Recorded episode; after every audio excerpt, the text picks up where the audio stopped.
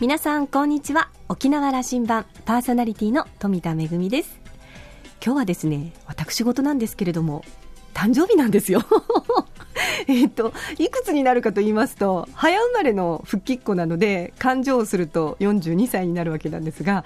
まあ本当にあのいろんな方に支えられて今日があるんだなと感謝の気持ちでいっぱいです。家族やそれから友達や仕事仲間いろんな人たちのおかげで今日を迎えることができたなととっても嬉しい気持ちでいっぱいなんですけども一つだけ一つだけとっても残念なことがありましてあの去年41歳の誕生日の日にですねうちの主人があのバカボンのパパの歌を歌ってくれたんですね。バカボンのパパって41歳っていう設定らしいんですよ。それでその歌を歌ってくれたんですけれどもあのバカボンのパパと同い年の1年が終わって1歳年上になってしまうと。それだけがとっても残念なんですけれども今年もまた頑張っていきたいと思います。さあ沖縄羅針盤5時までお届けいたします。どうぞお付き合いください。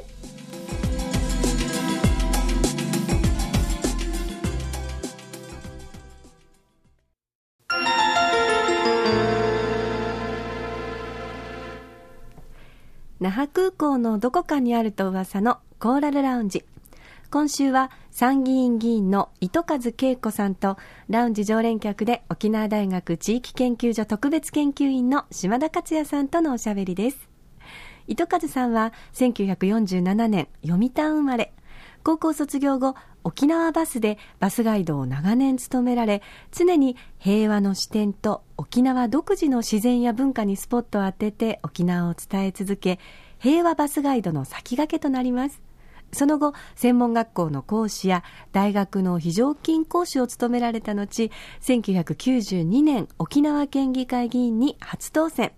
2004年には平和の一議席を訴えて参議院選挙に立候補し初当選を果たします。昨年からの沖縄を取り巻く政治情勢を振り返りながら沖縄に新たな軍事基地を作らせないという訴えを海外で展開してこられているとのこと。そのあたりを中心に伺っているようです。それではどうぞ。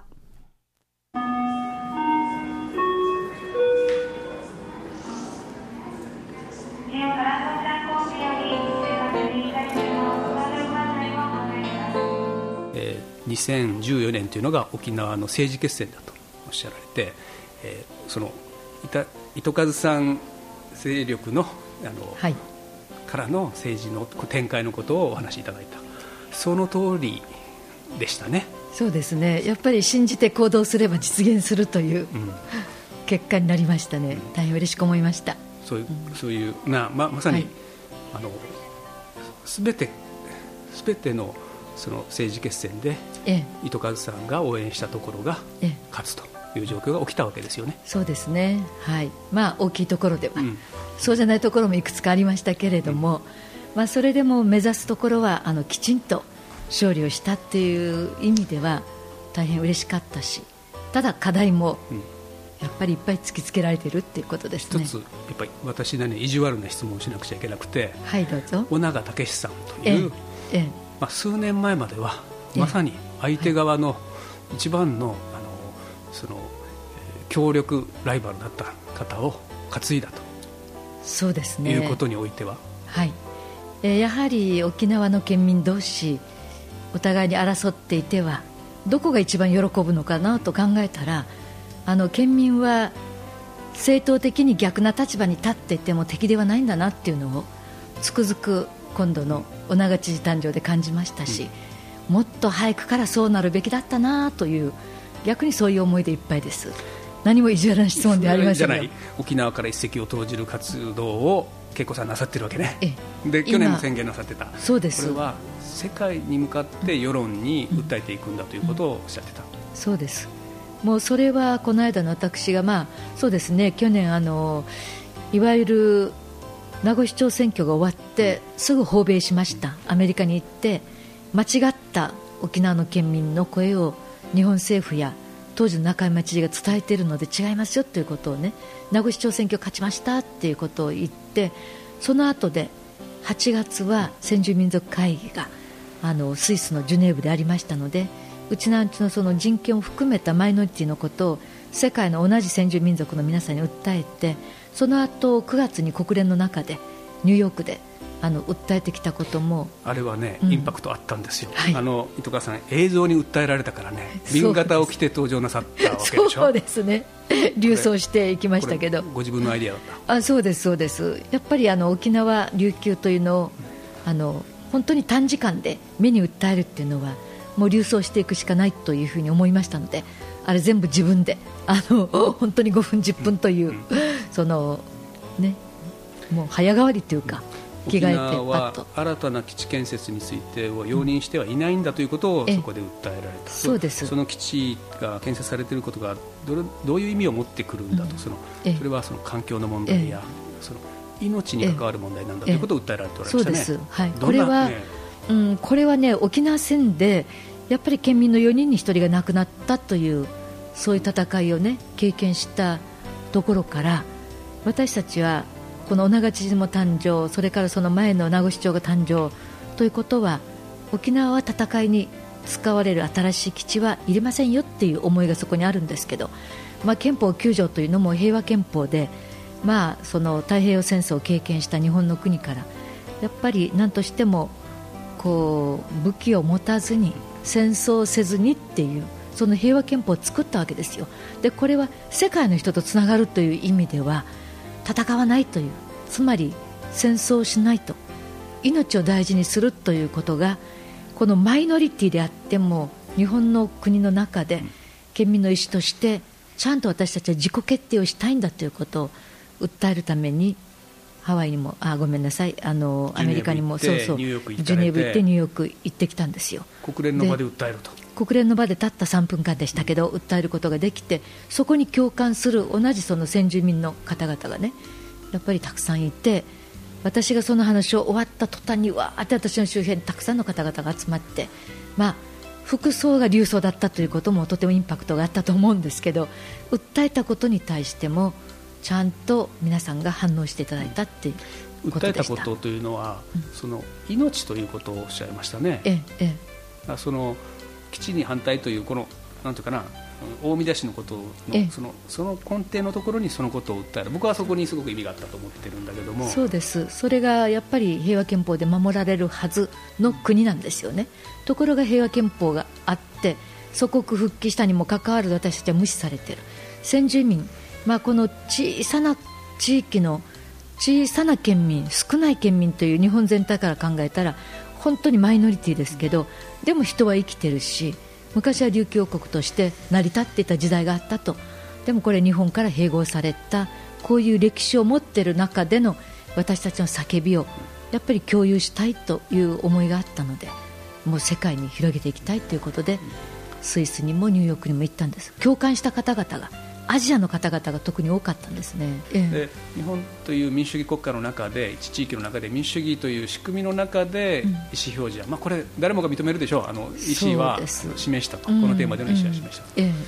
と、ということを受けたところでの訴え。でどうでしたか？反応は。いやどう感じその？あのお隣の中国とね今尖閣の問題でいろいろ言ってますけどやっぱり琉球はもともと琉球王国としてお隣の中国ともで今はまあ韓国というふうに言われてますけどいわゆる朝鮮とも今南北分断されてますが朝鮮とも王国としてのお付き合いがずっとあったわけですよ。だから仲良くしてきていた。どうしてこういうふうに仲良くしていたところをね日本政府はあえて波風を立たせてやっぱり尖閣の問題竹島の問題ってこう出してきてねこう争っていくのか。むしろアジアともっともっと仲良くしていくべき時期でしょ。うだからそういうことができないのであればやっぱり世界のいろんな国々の方々とつながってみんな仲良くしましょうということをある意味、国連の場所でこう人権という視点で訴えていくということでは中国の方がものすごく関心を持ってきて200年、ね、あのずっとこう付き合いをしている琉球とあるいはその朝鮮と一緒になって頑張っていこうねということを本当に国連のその先住民族会議の中で私の肩を持つと変ですけど、これだけ沖縄から来てる人が訴えてるのにね耳を貸さない日本政府って何ですかってお隣の中国から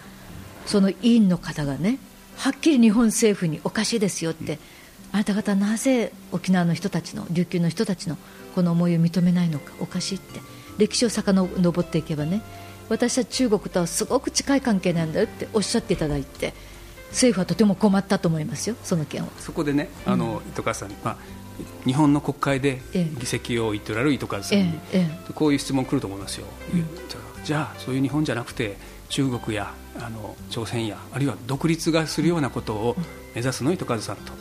いう質問が来るはずですが、ええ、それは私はあの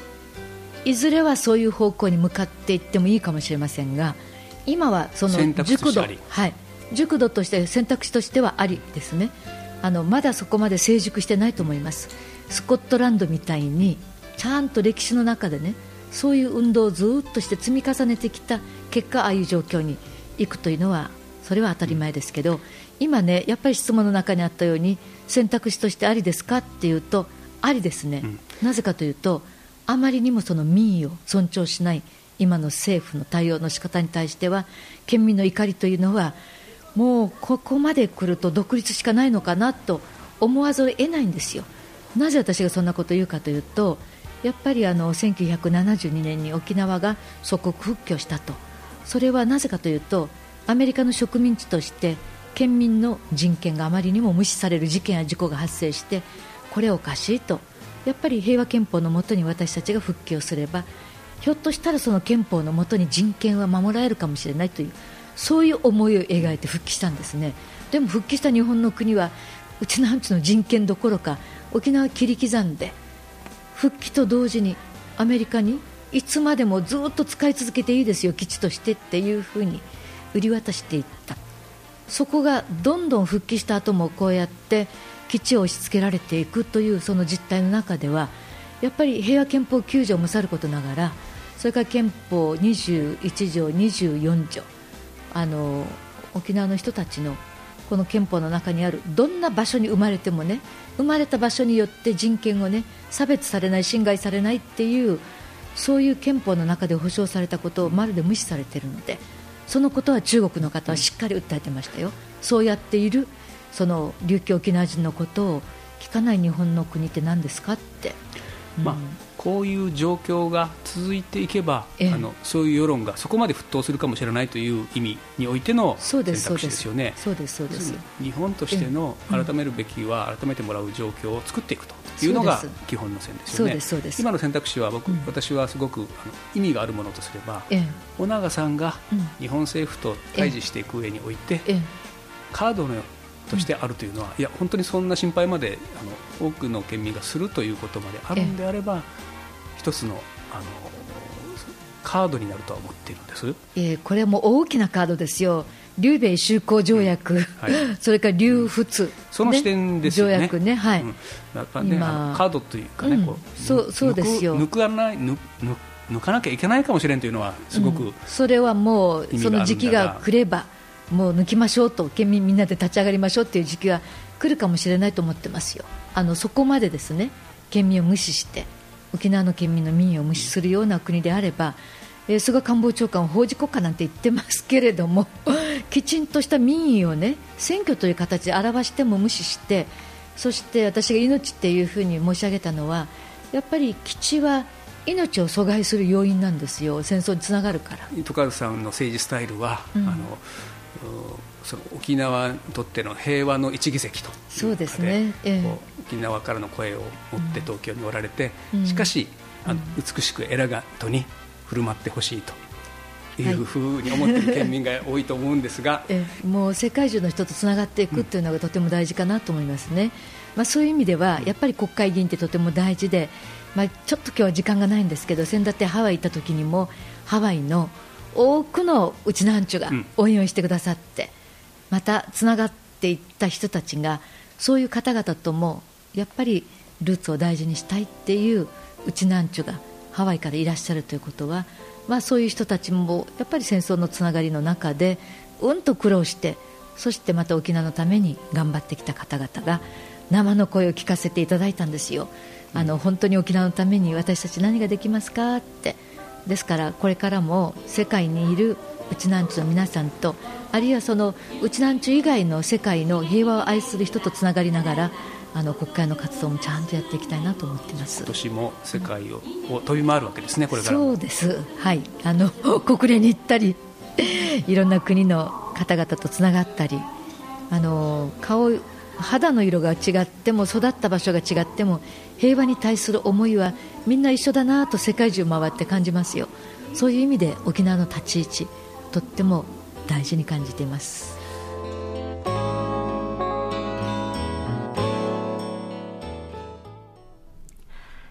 世界の皆さんに向けて、まあ、自国の立場、自分たちの声を届けるっていうのはね、あのとっても大変なことだと思います。それぞれね、あの、糸数さんもおっしゃってましたけれども、肌の色が違うとか、いろんなこう立場の違いもあると思います。でも、平和に対するこう思いは一緒なんだっていうのはとっても重い一言だなというふうに思いますね。えー、糸数さんのあの流走姿、本当にインパクトがありましたね。私たちはいろんな方法で沖縄の声を届けることができると思うんですね。拳を振り上げるのも一つの方法かもしれません。あの、糸数さんのようにこうしてエレガントに短い時間の中でね、あの、美しい流装姿で、えー、沖縄の声を届けていくというのも本当に貴重なことだなというふうに思います。でも、あの、島田さんはですね、糸方さんとのお話を終えて、沖縄の独立も選択肢とはっきり、はっきり言い切っておられることは大変驚いたと。でもそのぐらい現状に危機感を持って政治に向き合っているということと理解したということでした。えー、まあ、あの、平和の一議席沖縄の声をこれからも東京にそして世界に届けてほしいなというふうに思いました今週のコーラルラウンジは参議院議員の糸数恵子さんとラウンジ常連客島田克也さんとのおしゃべりでした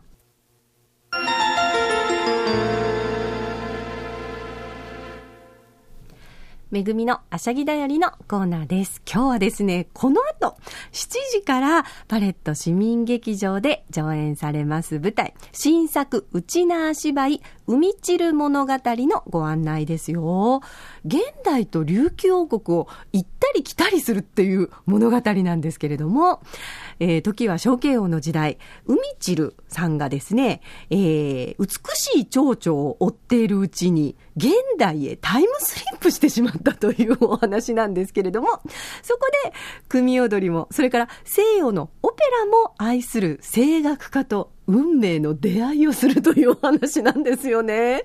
え舞台となる場所は琉球王国の城下町ということで、そこでその海散さんと、えー、妹のマナビーさんと、それからお父さんたちと、まあその周りの人々と、えー、現代からやってきた、えー、主人公をね、大歓迎しながら物語が展開するわけなんですけれども、あの、これはですね、昨年ですね、国立劇場の、えー、ショーホールで上演しました、海散がやってきたという作品があったんですけども、この作品の続編となります。で、あの、内縄口が登場するんですけれども、これは全部通訳が入るということで、物語の中で日本語に通訳が入るということなので、内縄口がわからない方でも安心してお楽しみいただけると。で、あのー、いろんなところに、えー、まあ、楽しい音楽が入るんですけれども、これはその沖縄のメロディーであったり、それからまああのね、西洋のオペラも愛するえー、主人公ですから、さあ、どんな風になるのかということで、えー、今回のお芝居用に作曲をした、えー、曲もあるということですので、音楽も一緒に合わせてお楽しみいただけると思います。この後、今日7時からの、えー、上演ということで、会場は30分前の6時半、パレット市民劇場で行われます。えー、ぜひ、皆さん、お時間のある方は、新作、うちな芝居、うんちる物語、ご覧ください。めぐみのあしゃぎだよりのコーナーでした。沖縄羅針盤今週もお付き合いいただきましてありがとうございました。沖縄羅針盤のこれまでの放送はポッドキャストでいつでもお楽しみいただけます。ラジオ沖縄もしくは沖縄羅針盤と検索してホームページからポッドキャストでお楽しみください。それから私富田やコーラルラウンジ常連の島田さんのブログやフェイスブックでも情報を発信中ですのでお時間のある時にぜひこちらもチェックしてみてください。沖縄羅針盤今週はそろそろお別れのお時間です。パーソナリティは富田恵でした。それではまた来週。